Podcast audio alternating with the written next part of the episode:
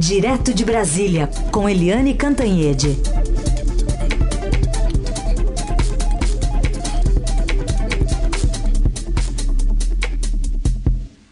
Oi, Eliane, bom dia. Bom dia, Carolina, bom dia, ouvintes. Bom, Eliane, a gente tem essa discussão é, grande sobre o posse, a posse de armas, né? Não o porte ainda, mas a posse de armas. Ontem o presidente Bolsonaro afirmou que o povo decidiu comprar armas e munições e, portanto, é, ele tem o direito de ter acesso a essas armas. E eu vou separar aqui um trechinho também da fala do próprio ministro da Justiça e Segurança Pública, Sérgio Moro, dizendo que não há um movimento na pasta para a flexibilização do porte de armas no Brasil. Ele que deu uma entrevista ontem à Globo News. Olha, eu confesso que eu fiquei concentrado sobre esses aspectos de posse, né? E não existe dentro da minha pasta nenhum movimento nesse sentido envolvendo a questão de porte de armas. O senhor não é, é uma situação diferente hum. e se for houver alguma proposição nesse sentido tem que ser muito bem estudada. Esse é um tema muito delicado. Uhum. Né? A posse é algo um pouco mais limitado, uhum. é, oferece menos riscos. E nós até fizemos lá no decreto, né? Eu ouvi até críticas sobre isso, mas colocamos, olha, se você tiver criança, adolescente em casa, você apresenta uma declaração né? que você tem um cofre, que você tem um lugar seguro para guardar arma, um local com tranca, é, significa que a pessoa vai observar necessariamente isso? Não. Mas é uma chamada à consciência. É, só que justamente esse ponto, por exemplo, Eliane, é, Moro sugeria um, uma comprovação da existência de um cofre né, para guardar esse armamento, não a simples declaração. E aí, em esses pontos, será que é, de fato o Moro agora vai começar a entender mais a logística lá de Brasília? pois é. Ah, essa informação foi uma informação importantíssima hoje da coluna é, do Estadão. Né? Na coluna do Estadão tem lá os sete pontos é, de diferença entre o projeto que o, que o ministro Sérgio Moro tinha preparado e que e depois a comparação com o que saiu efetivamente pelo presidente Jair Bolsonaro. A diferença é que o Moro era muito mais cauteloso na concessão de armas e o Bolsonaro foi mais explícito, mais facilitador das armas. E aí já tem a expectativa de que 8 milhões de armas é, venham a ser acrescentadas a essa guerra urbana que a gente já vive no Brasil. É, algumas coisas que o Moro perdeu, né? Derrota do Moro nessa negociação. Primeiro, é que ele queria duas armas é, por pessoa no máximo. E uh, o projeto saiu com, não com duas, mas com quatro. E, inclusive, o Bolsonaro falando que, em alguns casos excepcionais, alguém que tenha mais de uma residência, alguém que tenha é, é, residência e tenha fábricas, por exemplo, que pode pedir até mais do que quatro. Né? Os, a segunda divergência é que os registros atuais vão ser automaticamente renovados. Assim, você tem um registro, antigamente era por três anos, depois passou para cinco, e pelo decreto de ontem, o posse, a posse passa a ser de dez anos. Então, se você tem uma posse para, sei lá, quatro anos, você automaticamente ganhou mais seis. Você não precisa fazer processo nenhum, já está autorizado para ter mais seis anos. E antigamente, como você falou, Carolina, é, a discussão toda ali, antigamente que eu digo, é antes de é, anunciar o decreto, a discussão é que haveria comprovação de que a pessoa tem um cofre seguro em casa até para evitar acidente doméstico, né, que mata crianças, mata pessoas aí como a gente vê. Mas no final das contas, o Bolsonaro se contentou com uma declaração. O sujeito diz que tem um lugar seguro para guardar, faz aquela declaração de boa fé e pronto, o Estado admite, né? É, é, segundo a coluna do Estadão, o, o Moro não ficou nada feliz com isso. Ele está tendo um banho de Brasília. Brasília, sim, são vários interesses, conflitos, né? Um puxa para cá, um puxa para lá. E nesse caso, o puxa para cá, puxa para lá era dele com o presidente da República, que fazia campanha. A gente lembra fazendo aquele dedinho ali de dar tiro, né? Inclusive com a criancinha lá, com o dedinho fazendo o, aquele sinal, aquela forminha ali de atirar nas pessoas. Então, é, ele perdeu essa e a gente lembra que não são as únicas divergências do Moro com o Bolsonaro. Por exemplo, é, o Moro é mais cauteloso, né, mais é, cuidadoso na questão da redução da maioridade penal. Ele também é mais cauteloso com a questão da progressão da pena. Ele é a favor de manter em alguns casos e o Bolsonaro não. É acabar com a progressão da pena e é, manter aí a punição, a, a penalidade dos condenados assim mais rigorosa. Né? O Moro na Globo News, eu assisti a entrevista inteira, ele estava bem tranquilo, bem sereno, ele é muito bom de entrevista, não é muito estriônico nem nada, mas ele diz que essas coisas são naturais, fazem parte da negociação de governo. Mas vamos ver, né, se ele vai perdendo logo assim na primeira, é sinal de que é, o, o núcleo duro é mais duro do que ele e está ganhando a parada. É, Eliane, ele foi é, é, importante também nessa decisão do governo é, mandar para o Congresso, né, possivelmente na edição de uma medida provisória, a questão do porte de armas também?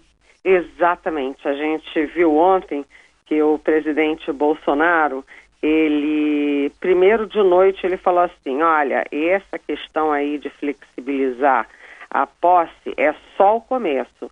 E ele, no discurso lá no Palácio do Planalto, citou três vezes três líderes da bancada da bala. Ele citou a primeira vez, citou a segunda e citou a terceira, uhum. nominalmente.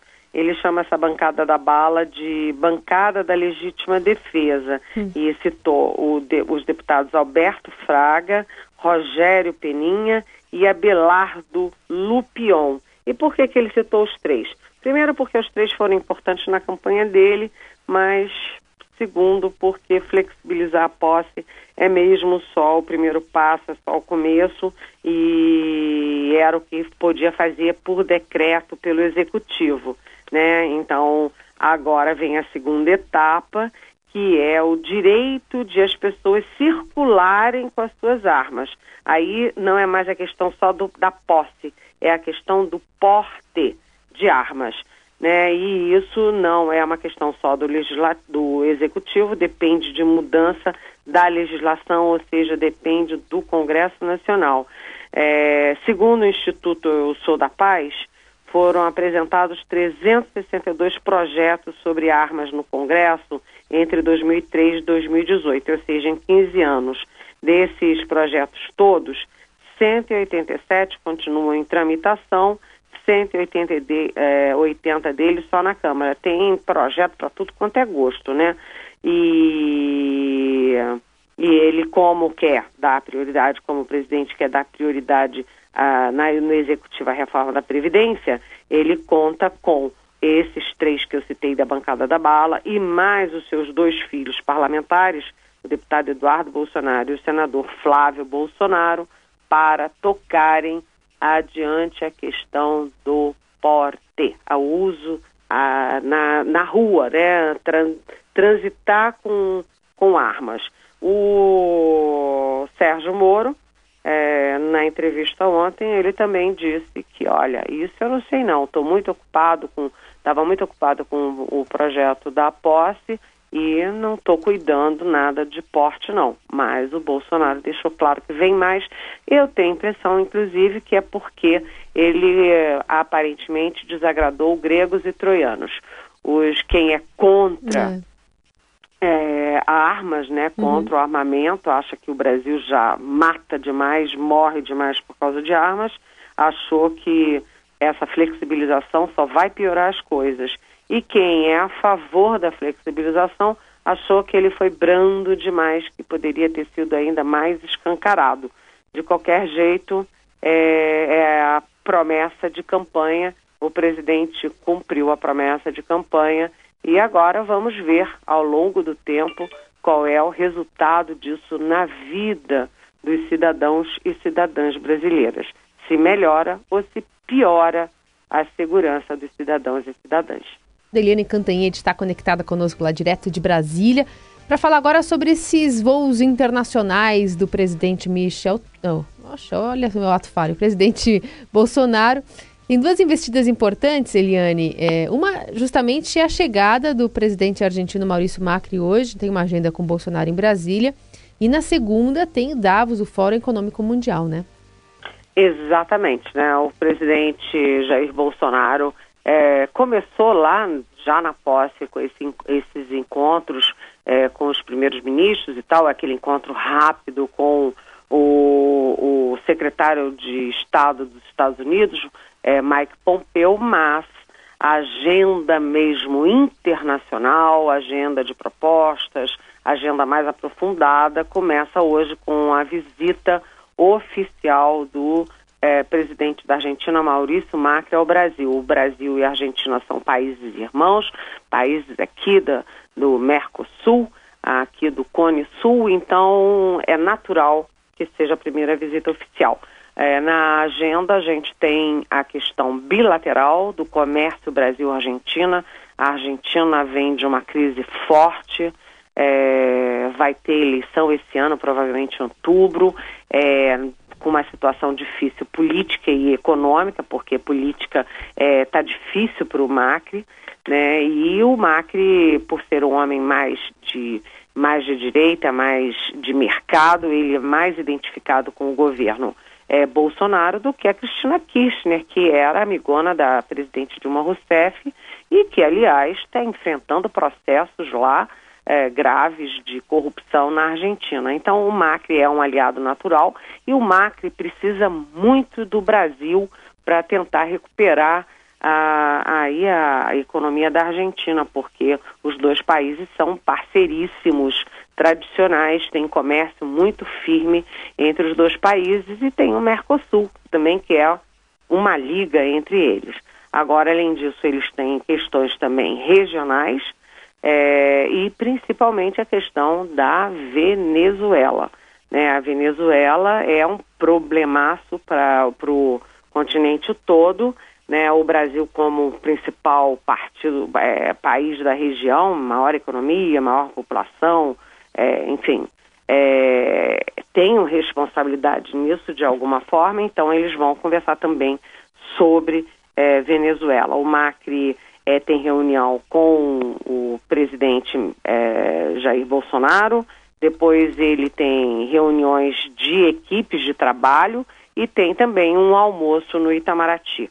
E como você falou também, é, na segunda-feira é, o Bolsonaro faz o seu primeiro grande voo internacional, ele vai a Davos, e que é aí a meca do capitalismo internacional, é, com o seguinte detalhe: ele hum, tem um ministro das Relações Exteriores anti-globalismo, né, o tempo inteiro combatendo o antiglobalismo, dizendo que isso é uma ameaça a, ao Ocidente, e o uh, Davos é a meca da globalização. Então, é o primeiro teste sobre a, a, a diferença entre discurso e prática.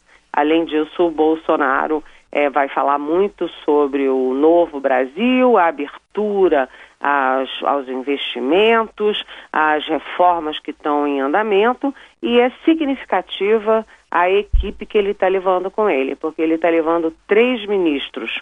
O ministro, obviamente, das Relações Exteriores, Ernesto Araújo, o ministro da Economia também, que é óbvio que é o Paulo Guedes, que vai falar sobre aí as ah, enfim, as oportunidades que se abrem no Brasil, agora com o que eles chamam de fim da ideologia, é, da ideologia principalmente de esquerda, né?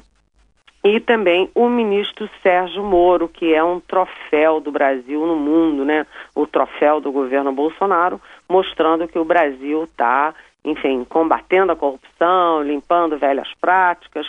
Então, Moro vai ser o troféu na, na viagem. Agora, uma curiosidade é que também faz parte da comitiva o deputado Eduardo Bolsonaro, filho do presidente, que é aquele que sabatina os candidatos a chanceler, que viaja aos Estados Unidos com a cara do Brasil, a voz do Brasil, tem reuniões até com representantes da Casa Branca, com investidores, etc. Ou seja, Eduardo Bolsonaro vai se afirmando como uma espécie de eminência parda das, a, da política externa brasileira, o que é, assim, de certa forma, surpreendente, Carolina. Uhum. Bom, tem pergunta chegando aqui aos montes, Eliane. Eu vou tentar pensar pelo menos duas aqui para a gente responder. Tem a Sônia do Campo Limpo, que quer saber, Eliane, meu Deus do céu, como alguém pode comparar o risco de posse de armas com o uso de um liquidificador? Oi, Sônia.